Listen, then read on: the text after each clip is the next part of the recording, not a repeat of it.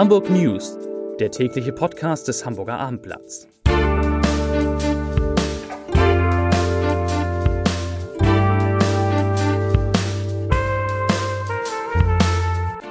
Herzlich willkommen, mein Name ist Stefan Steinlein. Heute sind wieder drei wunderbare Kollegen zu Gast im Abendblatt Podcast Studio.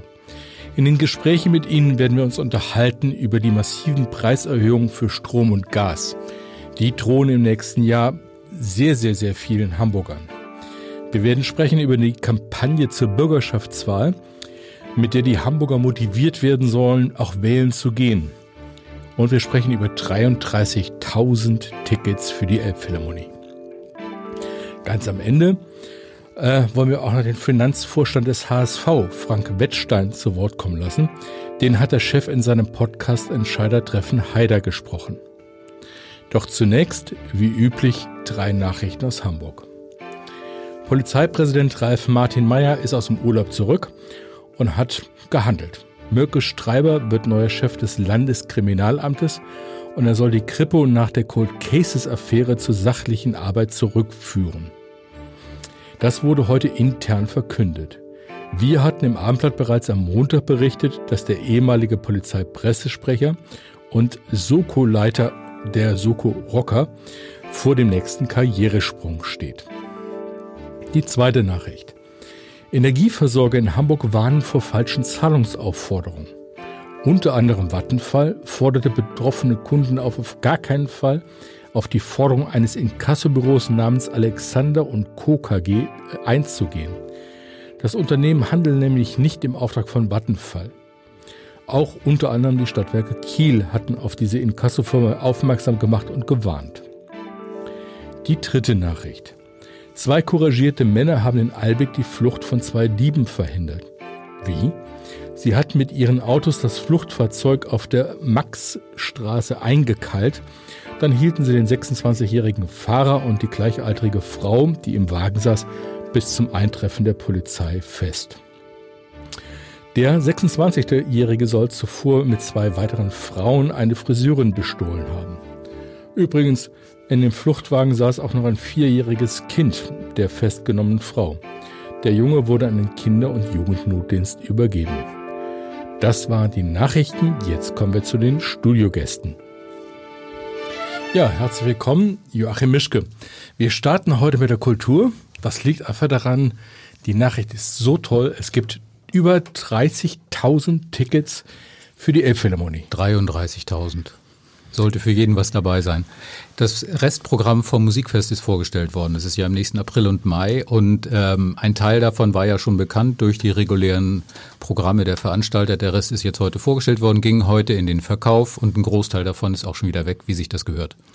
Okay, wir hoffen aber, dass irgendwie die Leser, die Hörer von uns, die noch Lust haben, irgendwie Tickets zu bekommen, äh, dann auch fündig werden. Was sind so deine drei Highlights? Kann man da was, kann man die benennen? Ja, es sind eigentlich mehr als drei. Also das interessanteste, größte, spektakulärste ist sicher die Oper von Messiaen, Saint-François d'Assise, von Nagano dirigiert, von Georges Delnord, dem Intendanten, inszeniert im großen Saal der Elbphilharmonie. Das ist ein Stück, das netto vier Stunden dauert, das so gut wie nie gemacht wird, weil es höllisch aufwendig ist. Das ist sicherlich sehr spannend. Es gibt auch noch, also Stand jetzt, es gibt noch ein paar Karten. Es wird gleich an drei Abenden gespielt. Ähm, weiterer großer Programmschwerpunkt ist Gubadulina, die Komponistin, die in der Nähe von Hamburg wohnt und arbeitet. Da gibt es bei allen Orchestern was zu hören. Das würde ich auch sehr empfehlen. Und ansonsten denke ich, würde ich mal versuchen, Karten zu bekommen für Maler 8, die achte mit Daniel Harding. Und ähm, ich finde auch interessant den Liederabend von Bryn Terwell in der Leishalle. Das ist ein unfassbar guter Sänger, der hier so gut wie nie herkommt. Was er singt, hat er noch nicht verraten, ist aber auch egal. Hauptsache er singt. Ähm, Gesang in der Leishalle, Konzerte, äh, Orchestermusik in der Elbphilharmonie. ähm, ist das geschuldet einfach da an die Akustik der Elbphilharmonie an der Stelle? Ich finde es da völlig in Ordnung. Liederabend ist in der äh, Leishalle bestens aufgehoben und die großen spektakulären Sachen, auch die großen Orchesterkonzerte, davon sind die allermeisten in der Elbphilharmonie. Das ist auch in Ordnung. Ähm, also von daher, die Balance ist nicht ganz ausgeglichen. Ich finde, ein bisschen mehr könnte auch schon noch in der Leishalle passieren davon. In diesem Jahr ist es halt nicht so. Mal schauen, wie es im nächsten Jahr ist. Aber ähm, Die Sortierung ist schon, denke ich, okay, dass man ähm, das, was von der Attraktivität her auch in die Elbphilharmonie gehen möchte und gehen kann, da auch hinbringt. Nichtsdestotrotz, es gibt genügend Repertoire, was in der Leishalle wunderbar funktionieren würde und seit ungefähr 100 Jahren auch wunderbar funktioniert hat. Also da ist auch noch Platz. Letzte Frage nochmal zu den Tickets. Ähm, ja. Sind alle Tickets, die verfügbar waren, auch in den Onlinehandel gegangen oder wurden auch Tickets zurückgehalten nur für den stationären Verkauf? Nö, jetzt ist es ganz normal. Seit äh, heute Morgen war die Pressekonferenz, da ging der Verkauf los und jetzt ist First Come First Serve. Also da ist jetzt nichts weiter groß, was noch ansteht. Der nächste Schwung äh, an Karten, die noch kommen, ist dann irgendwann im Frühjahr, meine ich. Dann kommen die Konzerte für Hamburg vom NDR nochmal ins Programm. Aber das sind die besonders günstigen. Genau. Und ähm, dann kommt irgendwann im Frühjahr auch schon wieder das Programm für die nächste Spielzeit. Aber diese Portionierung ist jetzt heute nicht so, wie es bei diesen früheren Runden war, von wegen tagsüber äh, stationär, abends dann online für den Rest der mhm. Welt. Das ist hier jetzt nicht der Fall. Okay, herzlichen Dank. Wir wünschen Ihnen viel Erfolg, liebe Hörer, beim Ergattern der Tickets. Wir kommen zum zweiten Gast im Studio. Steffen Preisler ist da. Das Thema ist bei weitem nicht so erfreulich. Äh, Steffen, wir wollen reden über die Strom- und Gaspreise, die in Hamburg zum kommenden Jahr massivst steigen dürften. Ähm, über welche Größenordnung sowohl was die Zahl der Haushalte betrifft, als auch die Zahl ähm, oder die, die äh, Steigerung selbst sprechen wir? Ja, das sind schon ordentliche Steigerungen, die da bei Strom und Gas auf die Hamburger im nächsten Jahr zukommen. Und die ersten Anbieter, von denen das jetzt bekannt geworden ist, werden sicherlich nicht die letzten sein, die die Preise erhöhen. Bei Hamburg Energie geht es um den Gaspreis. Also der günstige Tarif Alsterufer wird um 21 Prozent teurer. Das ist weit über dem Bundesdurchschnitt, der bei etwa 6,5 Prozent Preissteigerung liegt.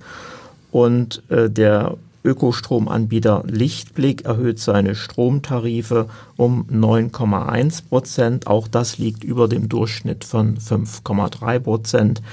Und man kann davon ausgehen, dass davon Zehntausende Hamburger Haushalte betroffen sind. Wie begründen denn die Energieversorger diese doch sehr starke Preiserhöhung? Sie begründen es natürlich vor allen Dingen mit den Netzentgelten, die gestiegen sind, zum Teil um bis zu 20 Prozent. Und auch die EEG-Umlage, die ja die, die Energiewende äh, finanziert, äh, ist auch, wird auch wieder teurer im nächsten Jahr und dann sind auch die Beschaffungspreise gestiegen, sowohl beim Strom wie auch beim Gas. Äh, Hamburg Energie hat noch darauf verwiesen, dass man also sechs Jahre den Gastarif stabil halten konnte, aber angesichts der Preissteigerungen jetzt auch des Rohstoffes eben das nicht mehr weiter durchhalten kann. Gibt es denn innerhalb der Anbieter ähm, einen deutlichen Preisunterschied? Also wenn Hamburg Energie jetzt über 20 Prozent erhöht, ähm, liegen Sie damit auch deutlich über anderen Anbieterpreisen? Ja, also man findet auf alle Fälle noch günstigere Anbieter. Äh, selbst wenn man jetzt auf den, äh, den Bonus, der sozusagen den Neukunden immer nur im ersten Jahr eingeräumt wird, nicht mit einberechnet, findet man noch Gastarife, die also unter 5 Cent äh, pro Kilowattstunde liegen und das auch, wenn man sozusagen auf Biogas abstellt, weil Hamburg Energie damit ja wirbt, dass äh, ein Teil des Gases dann äh, Biogas beigemischt wird.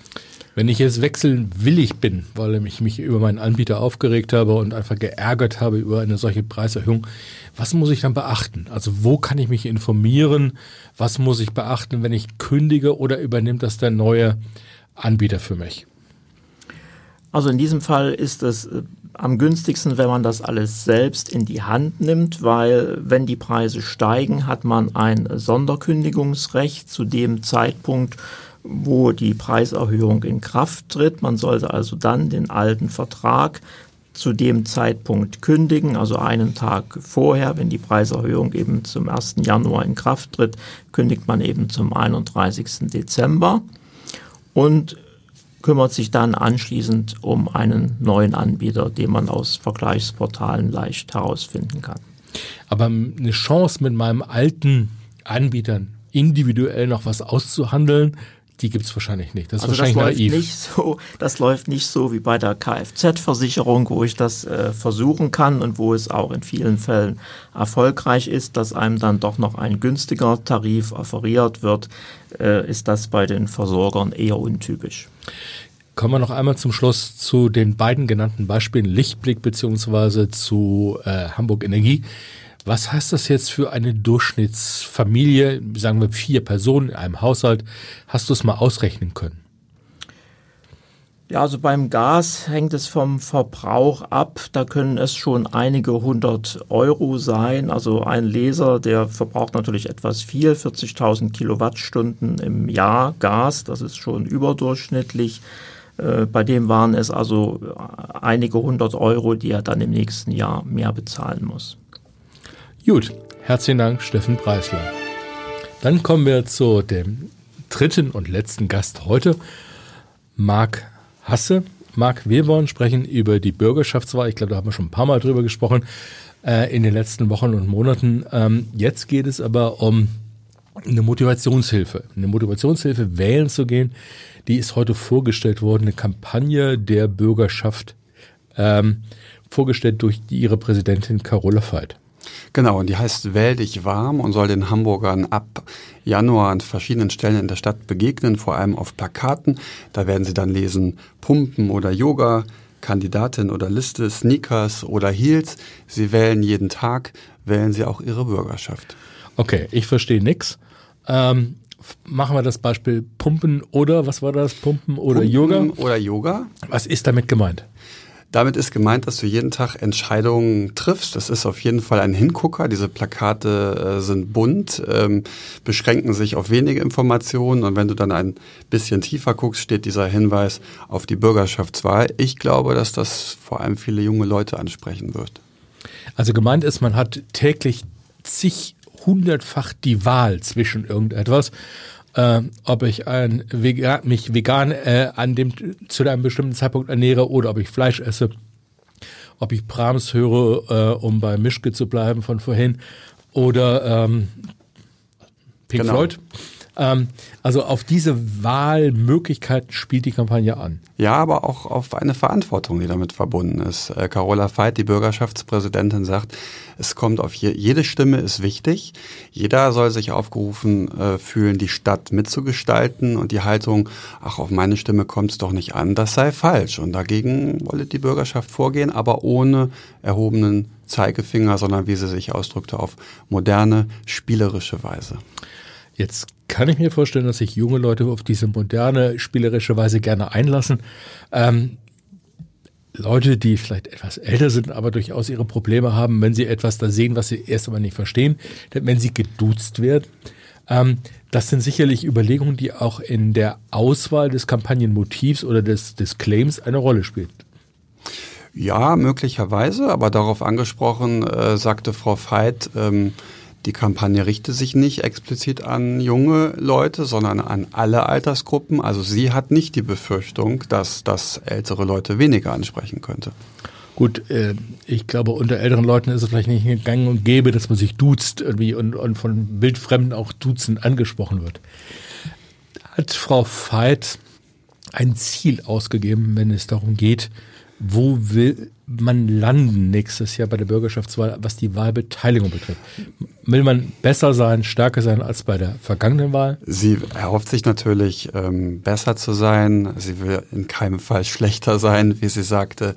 Ähm, man wird sehen, wie das ausgeht. Ich habe äh, vorhin mit Kai-Uwe Schnapp gesprochen, Politikwissenschaftler an der Uni Hamburg, welche Wirkung solche Kampagnen überhaupt entfalten können. Und er sagte, eine eher geringe Wirkung grundsätzlich, aber insbesondere Leute, die ein eher wenig ausgeprägtes Interesse an Politik haben, könnten sich von dieser Kampagne angesprochen fühlen. Ich komme zurück zu meinem Lieblingsbeispiel Pumpen oder Yoga. Wie, wie, muss ich mir das vorstellen? Wird das dann in Fitnessstudios gezeigt oder äh, in einer Ruderakademie oder wo finde ich dieses Plakat oder den Slogan? Also das steht noch nicht im Detail fest, aber tatsächlich ähm, betont die Bürgerschaft, dass ähm, man ganz viel Zusammenarbeit mit Unternehmen ähm, habe, auch mit Influencern, die das Ganze auf Instagram verbreiten, sodass du das im besten Fall beim Bäcker, im Nahverkehr, im Kino, in der Kantine oder auch in lokalen Medien wirst sehen können, an ganz unterschiedlichen Stellen. Herzlichen Dank, Marc Hasse. Wir können nur an dieser Stelle sagen, gehen Sie wählen, ist noch ein bisschen hin und es wird auch nicht ganz so einfach sein, sich durchzukämpfen durch den Katalog der äh, Kandidaten. Aber es ist wichtig, dass Sie teilnehmen. Vielen Dank. Und jetzt, bevor wir wie sonst üblich zum Abschluss unseres Podcasts kommen, nämlich mit zum Lesebrief des Tages, spielen wir ein ein Gespräch, das Chefredakteur Lars Heider geführt hat mit dem HSV Finanzvorstand Frank Wettstein. Es geht um die Zahlen des HSV, das Minus, das inzwischen, glaube ich, im neunten Jahr in Folge bittere Realität ist und um die Zeit in der ersten und zweiten Liga. Viel Spaß. Was ist dann das größte Problem des HSV? Die hohen Verbindlichkeiten, die liegen jetzt bei 91 Millionen Euro bei einem Etat, bei einem Umsatz von 123 Millionen im letzten Geschäftsjahr? Ja, ist aber jetzt auch keine dramatische Kennzahl. Wenn, wenn du die 91 Millionen Verbindlichkeiten nimmst, dann musst du ja auch schauen, was sind das für Verbindlichkeiten. Mhm. Da sind Lohnsteuerverbindlichkeiten, Umsatzsteuerverbindlichkeiten, die haben wir immer. Mhm. Die haben wir immer, die können wir gar nicht abbauen. Mhm. Das sind Lieferantenverbindlichkeiten kurzfristiger Natur für Sicherheitsdienst, Catering. Können wir gar nicht abbauen. Okay. Transferverbindlichkeiten, wenn wir immer haben. Das heißt, von den 90 Millionen kann man, glaube ich, schon mal 20 Millionen ausklappen. Okay. Sind 70 jeder, Millionen jeder, jeder Schulden. Okay. Jeder Club, der sagt, ich bin schuldenfrei, hat auch diese 20 okay. Millionen Verbindlichkeiten.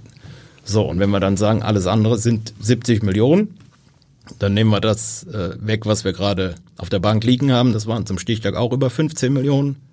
Mhm. Das ist das Eigenkapital? Nee, das ist einfach Bankguthaben. Okay, Bankgut, Bankguthaben. Okay. Das könnten wir ja nehmen und könnten Verbindlichkeiten bezahlen. Warum nimmt ihr es nicht? Weil das Geld liegt auf der Bank rum. Müsst ihr Strafzinsen zahlen als HSV? Nein. Oh, wie, oh. Machst, wie machst du das? Gute Bank. Ja, 15 Millionen auf der Bank und müsst keine Strafzinsen zahlen? Ist doch gut, oder? Ist gut, aber ja. was ist das für eine Bank? Und jetzt komme ich tatsächlich zum Schluss, nämlich zum Leserbrief des Tages. Er kommt heute von Jochen Wörmer und bezieht sich auf ein Interview mit Luise Neubauer, der Klimaaktivistin. Äh, man sagt auch dem deutschen Gesicht der Klimabewegung. Ich zitiere Jochen Wörmer. Als uralter weißer Mann dessen Generation die heutige Situation zu verantworten hat, sitze ich faul im Sessel und setze meine letzte Hoffnung auf Menschen wie Luisa Neubauer. Entscheider treffen Heider. Ja, wenn sie doch entscheiden könnte.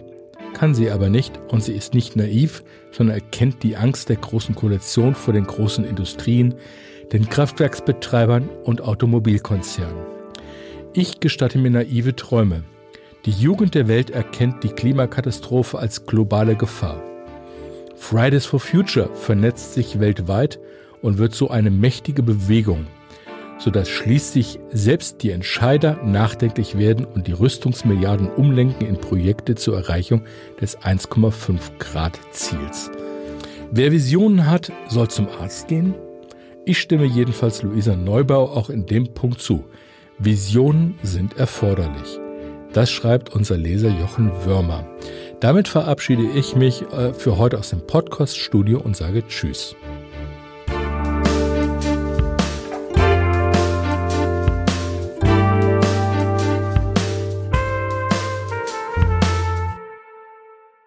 Weitere Podcasts vom Hamburger Abendblatt finden Sie auf abendblatt.de slash podcast.